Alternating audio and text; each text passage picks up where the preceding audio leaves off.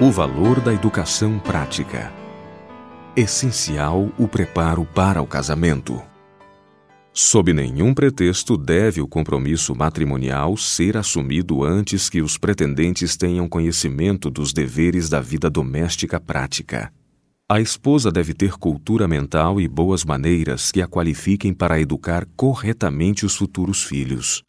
Muitas senhoras consideradas bem educadas diplomadas com distinção em alguma instituição de ensino, são vergonhosamente ignorantes dos deveres práticos da vida.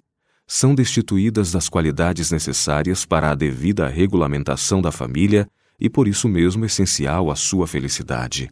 Podem falar da elevada posição da mulher e seus direitos, mas elas mesmas ficam longe de alcançar a verdadeira posição da mulher. É direito de toda a filha de Eva ter conhecimento completo dos deveres domésticos, receber preparo em cada aspecto do trabalho do lar. Toda jovem deve ser educada de tal maneira que, se chamada a ocupar a posição de esposa e mãe, possa governar como uma rainha em seu domínio. Deve ela ser plenamente capaz de guiar e instruir os filhos, dirigir os empregados e, se necessário, realizar com as próprias mãos as atividades do lar. É seu direito compreender o funcionamento do corpo humano e os princípios de higiene, os assuntos relacionados com o regime alimentar e o vestuário, trabalho e recreação, e outros pormenores sem conta relacionados com o bem-estar de sua família. Ela deve ter oportunidade de obter conhecimento dos melhores métodos de tratar as enfermidades para que possa cuidar dos filhos quando enfermos, antes de deixar seus preciosos tesouros nas mãos de enfermeiras e médicos estranhos. A ideia de que o despreparo para os afazeres domésticos é uma característica básica de um perfeito cavalheiro ou dama é contrária ao plano de Deus na criação do homem. A indolência é um pecado e a ignorância de deveres comuns o resultado de estultícia, que durante a vida dará ampla ocasião para o amargo arrependimento. As jovens entendem ser coisa servil cozinhar e fazer outros serviços domésticos, e por isso muitas jovens que se casam e têm cuidado de família pouca ideia possuem dos deveres que pesam sobre a esposa e mãe. Deveria ser uma lei que os jovens não se casassem enquanto não soubessem como cuidar dos filhos que vierem formar sua família.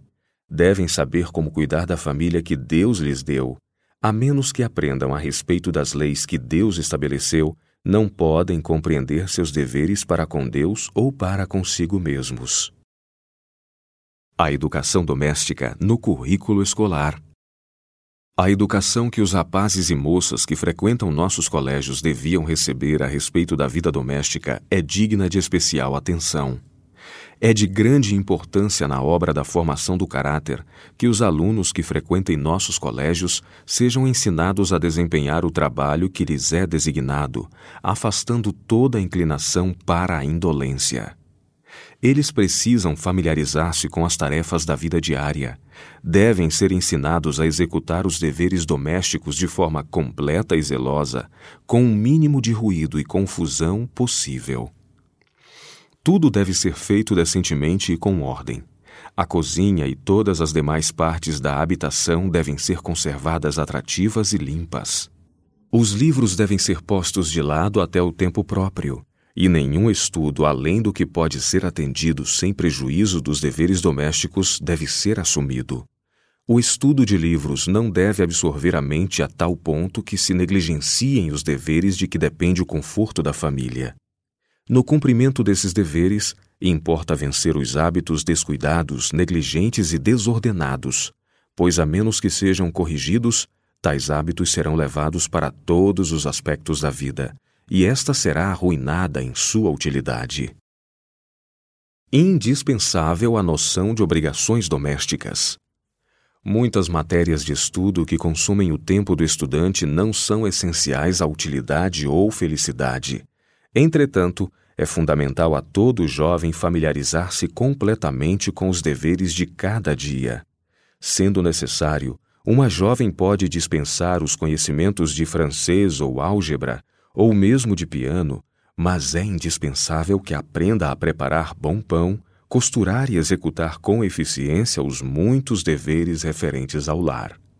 Nada é de maior importância para a saúde e felicidade de toda a família do que habilidade e conhecimento por parte de quem cozinha.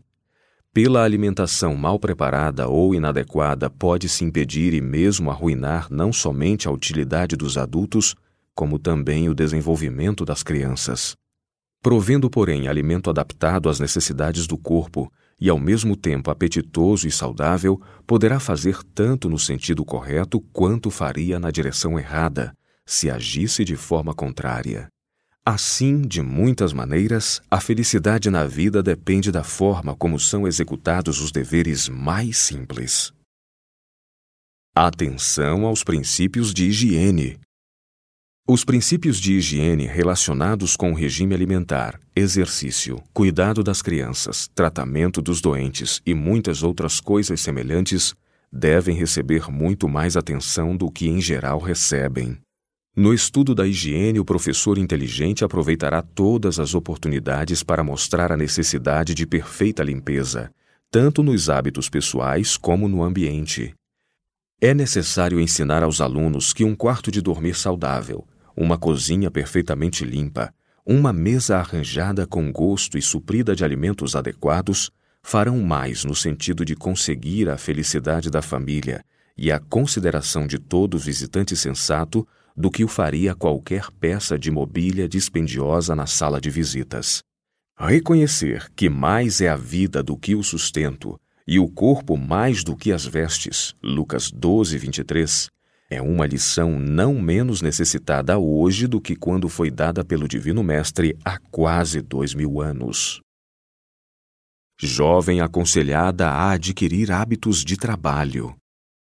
Você possui peculiaridades de caráter que necessitam ser rigorosamente disciplinadas e decididamente controladas antes que possa com segurança casar-se. Portanto, o casamento deve sair de sua cogitação até que tenha vencido os defeitos de seu caráter, pois não será uma esposa feliz. Você tem negligenciado educar-se para o trabalho doméstico sistemático, não tem julgado necessário adquirir hábitos de laboriosidade. O hábito de encontrar prazer no trabalho necessário, uma vez formado, jamais será perdido. Você estará então em condições de enfrentar qualquer situação na vida. Aprenderá a amar a atividade. Se encontrar prazer no trabalho útil, sua mente se ocupará com a sua atividade e não encontrará tempo para acariciar sonhos fantasiosos. O conhecimento do trabalho proveitoso propiciará a seu espírito insatisfeito e inquieto energia mental, eficiência e uma dignidade modesta e apropriada que imporá respeito. Valor da educação prática para moças. Muitos que consideram necessário que seu filho seja habilitado a ganhar a própria manutenção futura parecem considerar inteiramente facultativo a sua filha estar ou não preparada para ser independente e manter-se com seu trabalho. Em geral, ela aprende pouco na escola em termos de ensinamento prático quanto a ganhar o seu pão de cada dia. E como não recebe qualquer instrução no lar no que respeita aos mistérios da cozinha e da vida doméstica, ela cresce inteiramente inabilitada, constituindo um fardo para seus pais. Uma mulher que tenha sido ensinada a cuidar de si mesma está também capacitada a cuidar de outros. Jamais será uma inútil na família ou na sociedade. Quando tiver de enfrentar dificuldades, ela terá uma forma de ganhar a vida honestamente e ajudar os que dela dependem. A mulher deve ser preparada para exercer atividades que lhe permitam ganhar a subsistência se necessário. Além de outras honrosas ocupações, Toda jovem deve aprender as atividades domésticas como cozinhar, arrumar ou costurar. Deve conhecer tudo quanto seja necessário para uma dona de casa, seja sua família rica ou pobre. Então, se sobrevier a adversidade, ela estará preparada para qualquer emergência. Ela sobreviverá, independentemente das circunstâncias. O conhecimento das atividades domésticas é imprescindível para toda mulher. Há um sem número de famílias cuja felicidade foi posta a perder pela ineficiência da esposa e mãe. Não é tão importante que nossas filhas aprendam pintura, bordado, música, nem cálculos complicados ou figuras de retórica, como é importante que aprendam a cortar, costurar ou adaptar suas próprias roupas, ou a preparar o alimento de maneira saudável e apetitosa. Quando a menina está com nove ou dez anos, deve-se lhe exigir que participe nos deveres da casa na medida de sua capacidade e que seja responsabilizada pelo modo como desempenha suas tarefas. Sábio era aquele pai que, ao ser-lhe perguntado o que pensava fazer com suas filhas, respondeu: Pretendo torná-las aprendizes de sua excelente mãe, que aprendam a arte de aproveitar o tempo e que sejam capacitadas para se tornarem esposas e mães, donas de casa e membros úteis da sociedade. Maridos em perspectiva devem ser econômicos. Nos tempos primitivos, exigia o costume que o noivo, antes da confirmação do contrato de casamento, pagasse ao pai da noiva uma soma de dinheiro, ou seu equivalente em outras propriedades, conforme as suas circunstâncias. Isso era considerado um seguro para a relação matrimonial. Os pais não consideravam prudente confiar a felicidade de suas filhas a homens que não tinham condições de ganhar dinheiro para a manutenção de uma família. Se não possuíam tino econômico suficiente e energia para dirigir negócios e adquirir gado ou terras, isso podia indicar que eram incompetentes para gerir sua vida. Mas havia também um jeito de provar aqueles que nada tinham para pagar por uma esposa. Permitia-se-lhes trabalhar para o pai, cuja filha amavam, sendo a duração do tempo determinado pelo valor do dote exigido. Quando o pretendente era fiel em seu trabalho e provava ser digno em outros sentidos, obtinha a filha como esposa, e geralmente o dote que o pai recebera era dado a ela por ocasião do casamento. O antigo costume, se bem que algumas vezes se abusava do mesmo, assim como fizera Labão, era fator de bons resultados.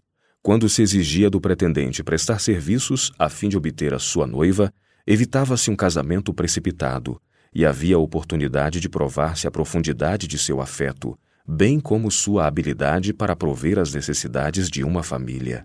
Em nossos tempos, muitos males resultam de seguir uma conduta oposta. Homem algum é desculpado por não possuir habilidade financeira. De muitos homens pode-se dizer: é bondoso, afável, generoso, bom cristão, mas não sabe gerir seus próprios negócios. Quando se trata de lidar com dinheiro, parece uma criança não foi ensinado pelos pais a compreender e praticar os princípios do sustento próprio.